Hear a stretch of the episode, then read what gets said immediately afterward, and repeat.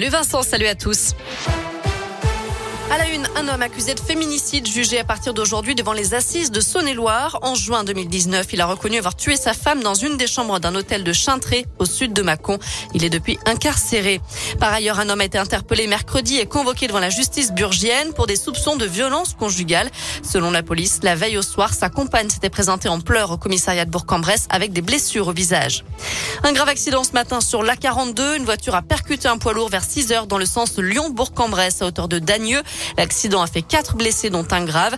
L'autoroute a été entièrement fermée pour permettre l'intervention d'un hélicoptère du SAMU. Moins de classes fermées, mais plus de personnes contaminées. Selon le dernier bilan de l'Académie de Lyon, 74 classes étaient fermées pour cause de Covid cette semaine dans l'Ain, le Rhône ou la Loire, contre 120 la semaine passée. En revanche, 253 élèves et 5 enseignants étaient positifs au coronavirus. C'est deux fois plus qu'il y a huit jours. Au total, près de 11 600 tests ont été réalisés auprès des élèves. Dans le reste de l'actu à Bourg, la garde Kiné Respi reprend du service dès ce week-end. Lancé il y a deux ans pour les enfants de 0 à 2 ans qui ont besoin de kiné, kiné respiratoire le week-end. Le système est donc reconduit cette saison. Une quinzaine de professionnels du bassin burgien se relaient donc pour assurer ce système de garde. Un numéro unique, ce répondeur permet aux parents de prendre connaissance du cabinet de garde. On vous l'a mis sur l'appli Radoscoop et radoscoop.com. Le service est en place jusqu'à la mi-avril.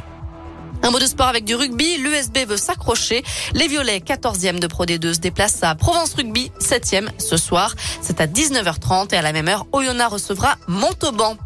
À noter en Coupe de France de foot, le déplacement de Bourg-en-Bresse demain soir à Saint-Priest, pensionnaire de National 2. Le coup d'envoi sera donné à 18h.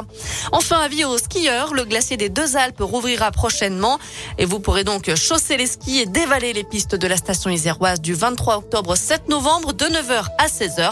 Je rappelle que le glacier est situé entre 3002 et 3600 mètres d'altitude. Parfait, merci beaucoup.